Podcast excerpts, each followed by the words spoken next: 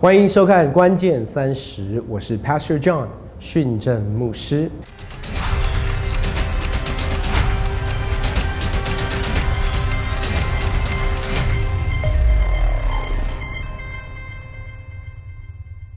今天我们要来谈结婚三部曲，最后一个重点就是蜜月。很多的时候，我们在筹备婚礼的时候，我们会把蜜月放在一边，感觉上把婚礼跟婚宴搞定之后，我们再来想蜜月。可是其实我鼓励的方式是这三个要同时间做准备。你会发现很多的时候，我们的婚礼为着我们的新娘的礼服、我们的婚纱，我们可以很早就开始做准备，九个月甚至一年以上。可是很多的时候，当我们讲到蜜月的时候，有的时候我们都很仓促的，可能找了一个旅行社，然后呢付了一个定金，然后随便选一个地方，我们觉得两个人出游，两个人出去玩，放松放松就 OK。甚至很多人结完婚之后还没有蜜月的计划，心里想说反正没有关系，我们等呃下一个假期或者是过农历年比较有长假的时候，我们再来思想蜜月。其实我们要去思想，到底蜜月的目的是什么？当我们要建立一个容神一人的婚姻，然后建立我们的家庭，其实很重要的几个步骤，第一个是要离开父母，第二个是与妻子联合，二人成为一体。那那个联合包含什么？包含我们的灵跟魂，还有包含的是我们的身体。而且另外一个角度，蜜月也是为了在婚前守贞。愿意等候的人才有的哦。你说为什么？如果你发生婚前性行为，或者是跟你的另外一半有性的关系，在婚后的蜜月，其实跟你在婚前的两个人出游、出国去玩，请问有什么差别？也没有差别。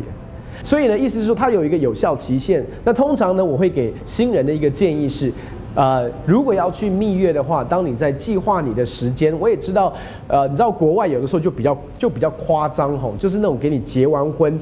当晚就出国了，啊，我也看过隔一天就出国的那种，然后就让你的家人自己。自己反正就不 care 了哦。那当然，我们其实呃，就就让很多那种家人啊、朋友啊，很多那些啊，就是他们啊，反正我们要去蜜月了，不管你了。所以有的时候不太能够立刻走。可是呢，我会建议是说，尽量在结婚之后一个月之内享用你的蜜月。如果这样讲，你可以明白我的意思。所以蜜月一个非常重要的基础，其实是帮助两个人、二人。成为一体，换句话说，其实是帮助我们在一个毫无压力的环境当中享受彼此的身体，练习发掘彼此的身体，然后呢，进入到这样的一个神给我们的性方面的一个享受的里面。其实，在婚姻的里面，呃，很多的人会说，那我们夫妻在性方面的这个呃性方面的配合度也好，或者是彼此的满意度，如果不满意怎么办？其实你知道，最好的最其实最美的是我们在婚姻当中，其实有很长一段时间可以在性方面的配合度也好，满意度继续慢慢的成长。第一个是不要认为在新婚之夜就会有满足的性关系，彼此觉得是非常非常高潮的，两个人都完全可以满足彼此的需要的。其实这是需要爱，需要时间，需要彼此认识，也在耐心当中彼此的对待。所以呢，怎么样预备我们的蜜月，这是非常重要的。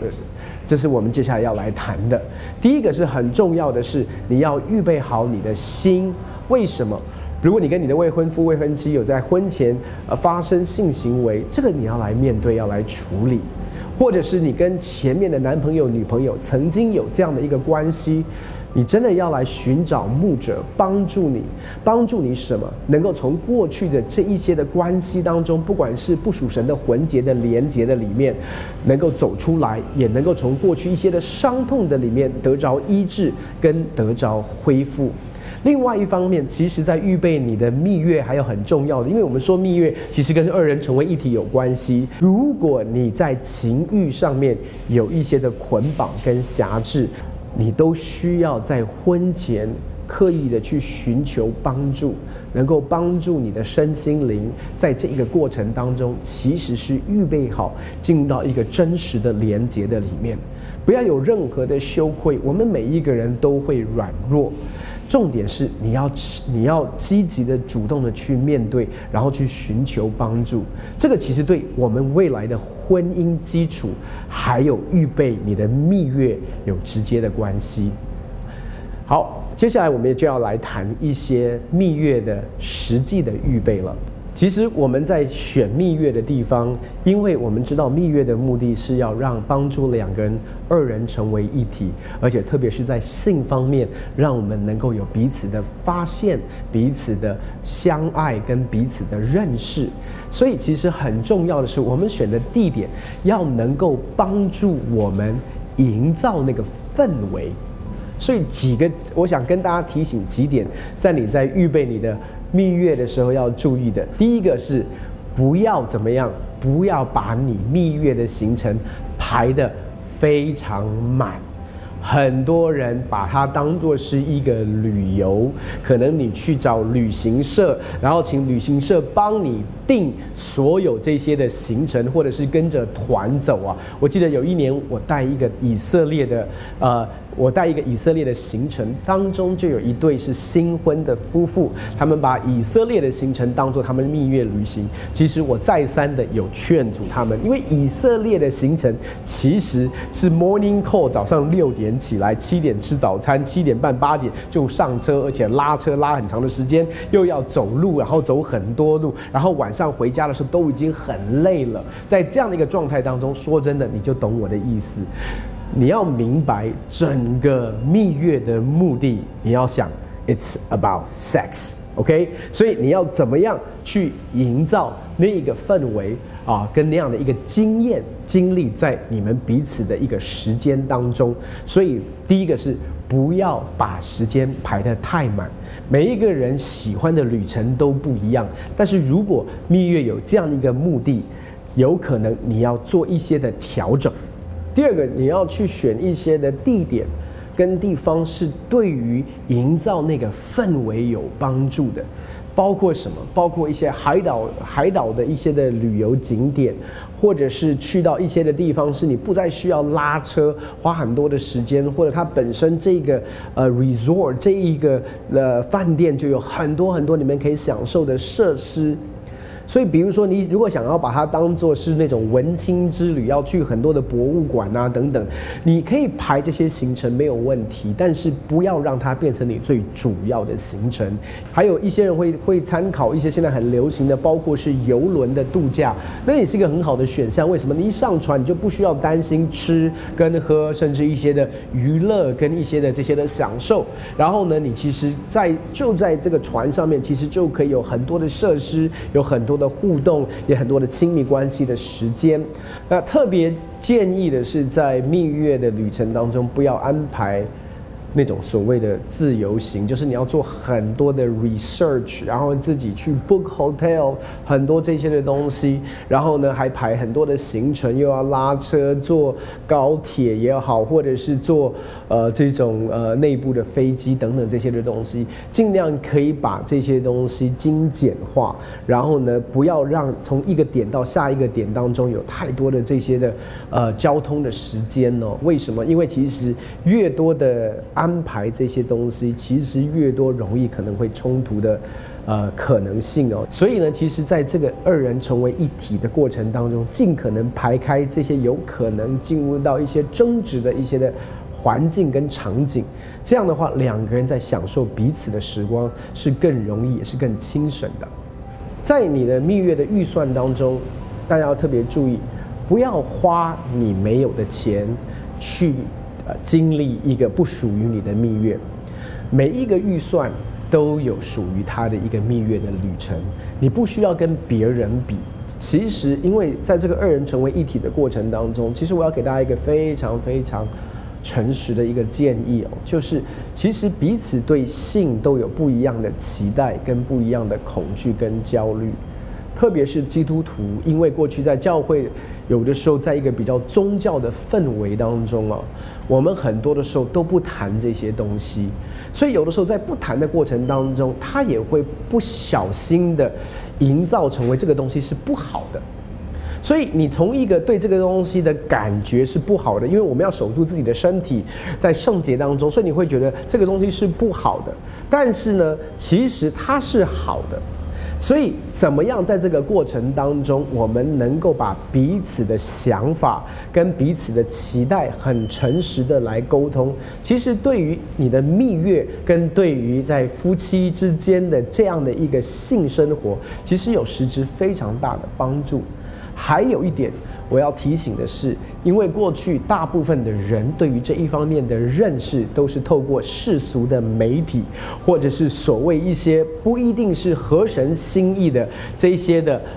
管道所来的关于性方面的资讯，关于什么是性感，关于很多这些的东西。所以呢，其实，在坊间有许许多多现在是基督徒的基呃所谓的所谓基督徒的这些关于夫妻之间性方面的书籍，这些我都会鼓励大家，其实可以事先在你婚前的时候开始阅读，帮助你的思维对齐对焦，在神对性方面神真实的心意的里。面，另外我非常鼓励的就是怎么样在蜜月的环境当中呢？其实真的彼此可以把心里面对这一方面的害怕、恐惧、顾虑、喜欢，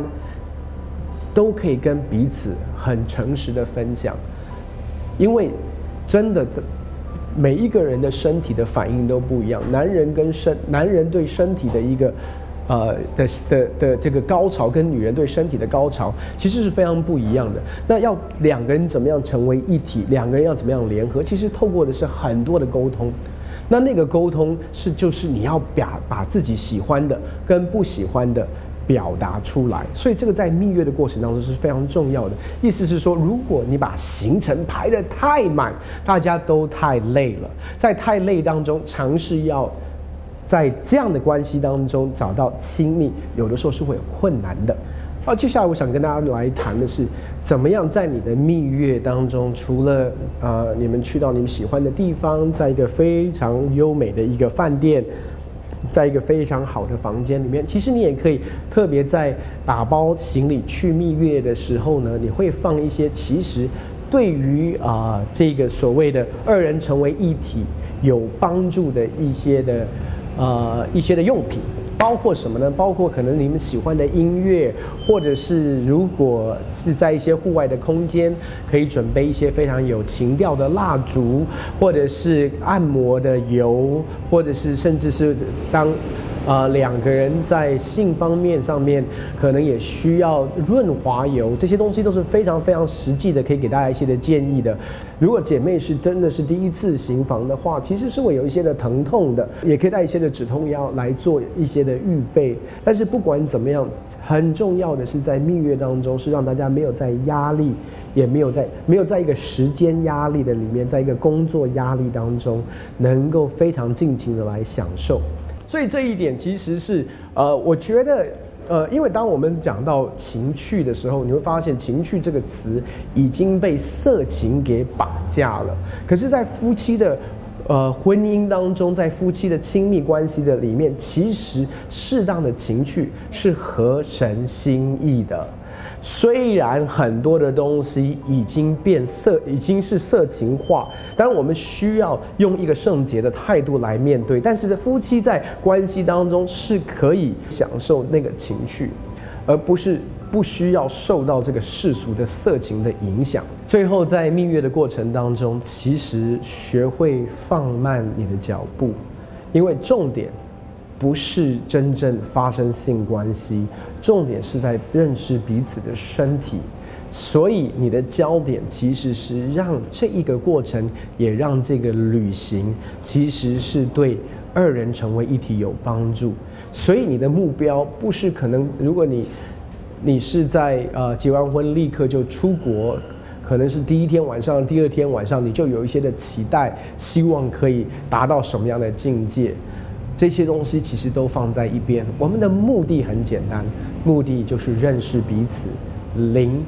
魂体的认识，而且你会发现，其实白天如果有更多更好的交谈，更多更好更好的心与心的连接，其实会对我们身体跟身体的连接有非常加分、非常多的帮助。因为重点不是性交，重点是亲密。另外一点，我想跟大家说的就是，在过程当中你要放轻松，然后享受这个过程。怎么样享受？常常。在过程当中，